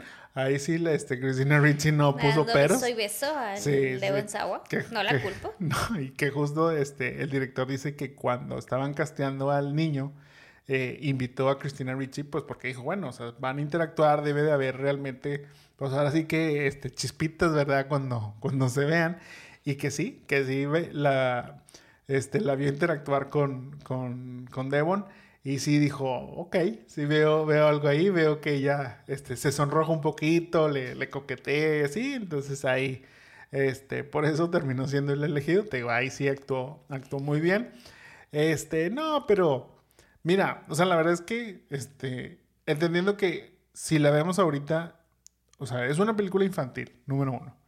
Entonces creo que en cuanto al trabajo de los personajes fantasmas, pues son caricaturescos, o sea, entonces, pero creo que está bien, o sea, porque entra muy bien dentro del tono de la película, que es una película infantil, tipo, no buscas hacer un fantasma que dé miedo.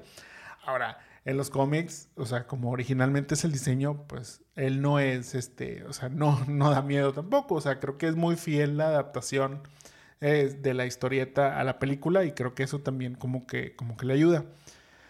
Eh, dentro de la historia, a lo mejor o sea, ya analizándola un poquito, este, no tanto con ojos de niño, porque la verdad, así como tú dices, ya viéndola ahorita sí me quedé como que, ok, no recordaba como estas cosas, había unas cosas que sí, pues más o menos como que tenía en mente, pero había otras que la verdad como que dije, ok, no, no, no me acordaba de esa parte. Este, digo, para hacer una película de niños, en la, en la película suceden mínimo cuatro muertes. O sea, a uno le voltean la cabeza, este, o sea, le torcen el cuello, este, a, pues a la, a la Carrigan la, la avientan por un, por un barranco, este, sí, sí, como quiera, avientan ahí del segundo piso, así, este, y pues, bueno, hay cuestiones así. Pero te digo, para más o menos entender, porque es que no lo explican en la película, y luego es como ese punto de, o sea, realmente nunca llega un punto en donde dicen, eh, los fantasmas están aquí porque tienen este, un asunto inconcluso en la, en la vida. Esas son cosas que como que tú solito tienes que o ir entendiendo o después de ya verla la segunda vez a lo mejor lo, lo entiendes mejor. Sí, la, la esposa del de, doctor, pues sí, ya ella le comenta algo así como que dice, es que yo ya no tengo asuntos pendientes en esta vida. Entonces yo no quiero que tú tengas un asunto pendiente, o sea pero bueno, o sea, te digo, como que todo, todo este concepto así, yo sentí que a mí de niño me pasó de noche. Este, pero, pero viéndolo ahorita fue como que, ok, a lo mejor, sí, digo, adelantándome un poquito, pero pues, si fuera a hacer un remake, sí, como que ahondaría más en ese tema, como que le daría un poquito más de peso a esa, a esa parte, pues para hacerlo como que más claro y más sentido sentí y te lo dije, este, que, que, te decía, mira, cuando yo fui a ver la película, aquí hicieron el corte del, del, intermedio, cuando en ese entonces existían intermedios dentro de las películas. Entonces te digo, aquí es donde era el corte. o sea, a partir de esa segunda mitad, digamos, de, de, la película, todo pasa muy rápido. O sea, y es donde dije, o sea, como que no se dieron tiempo realmente como que de, de explicar así. Ya sé que estoy sobreanalizando una película de 1995 sobre un fantasma amigable. Pero, te digo, como que pensando en qué tanto se podría sostener hoy en día como tal, pues a lo mejor creo que ese es como que los, mm, pues ahí los detallitos que creo que no, no son los mejores dentro de esta producción. Fuera de eso, creo que la verdad es que es bastante entretenida. O sea, me gustó volverla a ver, no se me hizo aburrida, no se me hizo mala. Este, entiendo que había situaciones en donde dije, ok, o sea, esto de niño me dio mucha risa, estoy seguro, o sea, estoy seguro que fue como que qué gracioso todo esto que estás haciendo. Ya ahorita que lo vi, no tanto, entiendo, te digo, esa parte en donde creo que está padre ver esta película con niños. O sea, si tú tienes hijos, tipo, si tienes tus sobrinos, tipo, todo eso, que son más chavitos y quieres ver como que algo de Halloween, tipo, algo así, creo que esta película funciona muy bien en ese, en ese sentido. Sí, totalmente. O sea, no, no da miedo. O sea, realmente es una película bastante inocente. Eh, bueno, te, aparte, a, bueno, pero como, pero, ajá, pero pues no te, como que, no las relacionas. Sí, o sea, obviamente no las relacionas, pero por ejemplo, el papá se muere por borracho. O sea, digo, anda borracho y termina cayéndose en una zanja y ahí quedó. Pero bueno, mira, lo reviven y demás, o sea, entonces pues, no importa. Pues sí, pero, que, o sea, sí está como que medio creepy esa parte. Y luego, pues, por ejemplo, está la, la parte donde dicen, eh, pues, Casper murió de una pulmonía. O sea, también no es así como que... Mm, que fue una de las quejas del creador de este, de este cómic. Y, ah, bueno, no, más bien del creo que es el nieto o el hijo de el de Harvey Comics, este, que él fue el que dijo, no, este, mancharon la, el nombre de, de Casper y tipo todo, todo lo que es, representa a él y así como que poniéndole ese, ese contexto y que murió de niño. Esto es muy oscuro. No creo, o sea, digo, no se me hizo mala la, tampoco esta, este, digamos, esta back, backstory, este background que, que le quisieron dar. Pero, pero bueno, o sea, te digo, sí, de pronto es esa parte que podría ser un poquito oscurito esta parte, pero tampoco yo creo que nada, nada así como que para, para sacarnos mucho de onda y decir, uy, no, esta película no la volvemos a ver hasta que tengas 20 años. Y ya entiendes qué, qué, está pasando. Y bueno, este, por ahí hay una, también una aparición especial de unos fantasmas. Hay cameos, así es. Hay cameos este, muy cools. Eh, de sí, Dan Aykroyd de Los Cazafantasmas aparece con todo su, su, vestimenta, este, su equipo. Es uno de los primeros cazafantasmas a los que llama esta, esta Carrigan para que eh, pueda exorcizar ahora sí que la casa de, de, estos espíritus. También hay otros cameos ahí este, en una escena cuando poseen a, a Harvey los, estos tres fantasmas o, o, los tíos. Este, que, bueno, pues sí, son, son los tíos, ¿verdad? Eh, que bueno, precisamente tres de los que aparecen son, o sea, son tres actores. Uno es Clint Eastwood, el otro no me voy a acordar su nombre, y el otro es Mel Gibson. O sea, son, son estos, este, les estoy fallando gacho, pero discúlpeme, no traía este fact, pero ahorita que, que Mónica lo, lo, empezó a, a, platicar. La teoría es que estas tres, estos tres rostros humanos son las identidades de los fantasmas este, en la vida real. Mira. Entonces, también sale el de los cuentos de la cripta. Este, también hace esa, aparición en esa escena donde precisamente está en, el, está en el espejo. Y tenían grabado también que apareciera Steven Spielberg, Steven Spielberg, quien era el productor de esta, de esta película. Pero por ahí como que cosas de este, producción y demás, a la mera hora no, no entró ya en el, en el corte final que fue una gran noticia para Steven porque él decía que él era muy mal actor, entonces no quería aparecer realmente en esta. en esta ah, algo, algo ha de saber, algo ha de saber. Este, te digo, yo creo que en general, sí, o sea, sí vale la pena a lo mejor, te digo, un rewatch. Es una película 100% familiar. Este, después existieron estas secuelas, bueno, es que era una precuela este, de, de Casper, en donde salía creo que otro niño, obviamente ya no salía Christina Ricci, y luego una secuela a esa precuela, que era la de Casper y la brujita Wendy, que era Hilary Duff en ese, en ese entonces. Eh, creo que el que repitió, porque, o sea, todo mundo recuerda a Devon Sawa, pero pobrecito, nadie recuerda a Malachi Pearson, quien es realmente la voz de Casper. O sea, cuando aparece el fantasma, la voz no es la de Demon Sawa. O sea, ese señor nada más llegó al final a quedarse con todo el crédito del pobre Casper, pero en realidad el que toda la voz escuchamos durante toda la película este, de Casper es Malachi Pearson, quien, te digo, según yo, él sí continúa haciendo la voz para, para estas este, secuelas, precuelas. E incluso, como no hubo una secuela, se hizo una este, versión animada, o sea, una caricatura este, en donde él aparecía, se, vaya, él seguía siendo la voz de, de este personaje de Gaspari. Muy bien. Pero bueno, pasemos entonces al remake cast. Este, en esta ocasión nos vamos a un 3x1, este, que son estos, estos tíos, que es Stretch, Fasto, no, perdón, Stretch, Fatso y Stinky, eh, interpretados por Joe Nippet, Brad Garrett y Joe Alaski. ¿A quién tienes tú para estos personajes? Mira, pues como son fantasmas. Ah. Y yo lo que digo es, bueno, pueden ser buenas voces. O sea, mis Sí. tríos son Michael Peña, porque podría ser una versión de un fantasma chistoso. Me gusta. Keenan Thompson, Ok. podría también. Y Seth Rogen. O sea, podrían ser el trío de tíos. Mira, de tres, este, coincidimos en uno. Yo para este, este trío de, de fantasmas tengo a Jack Black, Seth Rogen y a Charlie Day, que justamente fueron Bowser, Donkey Kong y Luigi en la película de Super Mario Bros. Movie. La verdad es que creo que este, harían muy bien este, este trío de, de personajes divertidones. Ahorita te voy a ir cuadrando un poquito más por qué me fui como que con este cast y cuál sería mi idea para un posible remake. Pero ya llegaremos a eso.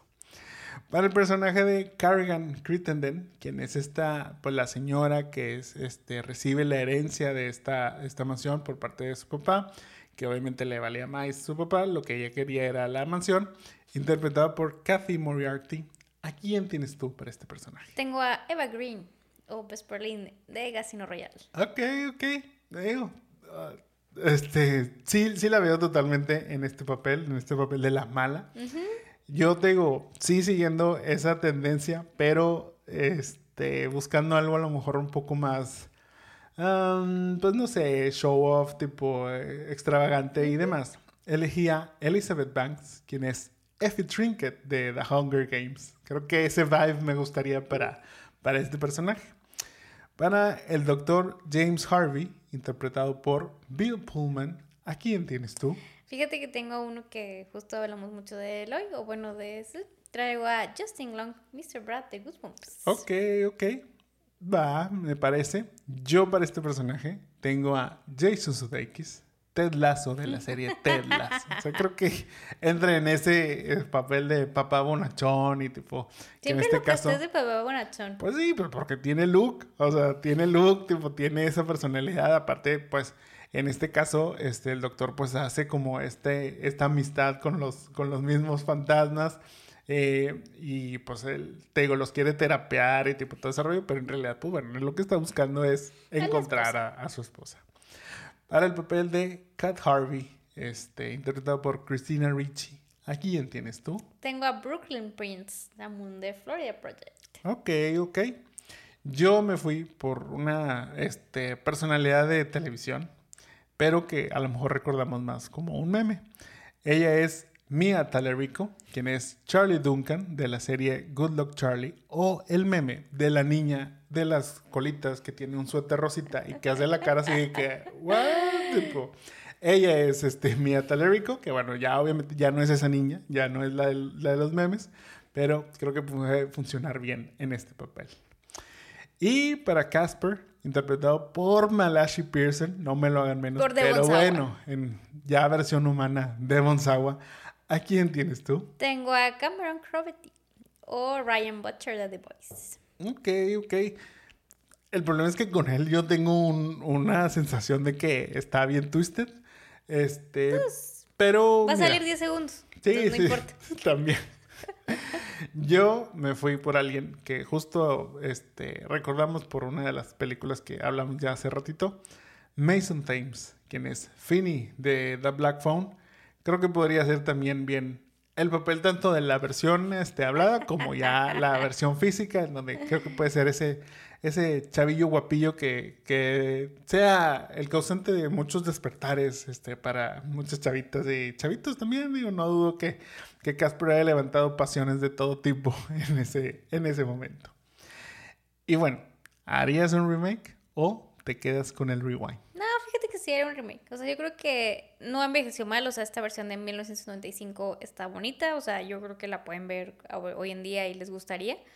Pero creo que podemos hacer un remake mientras Gasper siga siendo, pues, medio. O sea, que no me lo hagan tan CGI así de que versión. Este, que luego ya se vea muy fake. O sea, creo que también te daba mm, como cuteness, este cuteness, sí, este sí, vibes. Yo creo que sí haría un remake. Este, la historia creo que está bien. O sea, como dices, a lo mejor desarrollarías ciertas cosas más, pero yo creo que sí, sí haría un remake. Concuerdo contigo, también haría un remake, pero mira, o sea, yo siento que para que esto funcione, tiene que ser para la misma generación que vio la original. ¿Tú crees? Sí, porque nadie sabe quién es Gasparín a esta edad. Y, lo platicamos mucho cuando hicimos Ricky Ricón. O sea, porque son de esa misma Harvey Comics, tipo, son de esa misma época que cuando salió la película ya el cómic ya estaba por desaparecer. Entonces lo mismo sucede en este sentido. Yo creo que si tú vas y les preguntas a los chavos de este, 15 años, que pues son esas niñas, niños que vieron esta película a esa edad más o menos, no te van a saber quién es, quién es Gasparín no van a saber quién es Casper, no van a saber ni quién es Devon Sawa. O sea, entonces, te digo, pensando un poquito en eso, creo que haría una película un poco más, te digo, dirigida a lo mejor entre jóvenes y más adultos. Tipo, como que me iría más a esa audiencia. Y por eso pensaba en Jack Black, Seth Rogen y mm. Charlie Day. Tratar de hacer a lo mejor como una versión un poquito más este, no sé, más chistosona, o sea, como que cargarlo un poco más al lado chistoso, hacer algo tipo una comedia tipo las que hace ese Rogan, algo de lo que a lo mejor vimos en, en la Tortugas Ninja Caos Mutantes, o sea, como que tratar de crecer un poquito en la audiencia, en los personajes, y a lo mejor meter un poquito un humor un poco más adulto, este, incluso bueno, aquí sí podríamos jugar a lo mejor con algunos, este, jump scares, tipo, que, que puedan, tipo, pues ir como que de, de, la mano en esta, en esta película de, de, fantasmas, tipo de miedo, tipo toda esa parte. A lo mejor sí quitaría al personaje de Kat, o sea, creo que ella la, la quitaría eh, y sería más como algo, no sé, como que... Aunque entiendo que es Casper, tipo queriendo ser el, el, fantasma amigable, pues tenemos a estos tíos que quieren correr a la gente de su, de su mansión. Entonces, como que ahí es donde haría como que ese juego te digo, una comedia un poquito más este, subidita de tono, teniendo a la misma este, Elizabeth Banks, te digo, creo que haciendo el papel de esta, de esta Carrigan, podría ser como que, te digo, esa muy buena antagonista que como la asustan, como la hacen pasar, tipo, momentos este, complicados, tipo, todo esto. Y ya las torcidas de cuellos y aventadas por los barrancos y eso como que ya irían más como en el, en el tono de, de esta película. Muy bien. Esa sería mi idea para, para un remake. Pero bueno, hemos llegado ahora sí al final de este capítulo. Pero antes de despedirnos, ¿vieron Casper? ¿Se enamoraron de Devon Sawa los menos de cinco minutos que, salió en, esta película? Recuerden que pueden dejarnos todos sus comentarios en cualquiera de nuestras redes de Los Jamones Podcast, ya sea Facebook, YouTube, Instagram y TikTok. Muchas gracias a todos por escucharnos. Esperamos hayan disfrutado el capítulo. No olviden dejarnos un like y compartirnos. También escríbanos sobre qué películas les gustaría que revisitemos o lo que sea que nos quieran contar o recomendar. Con todo gusto los leemos.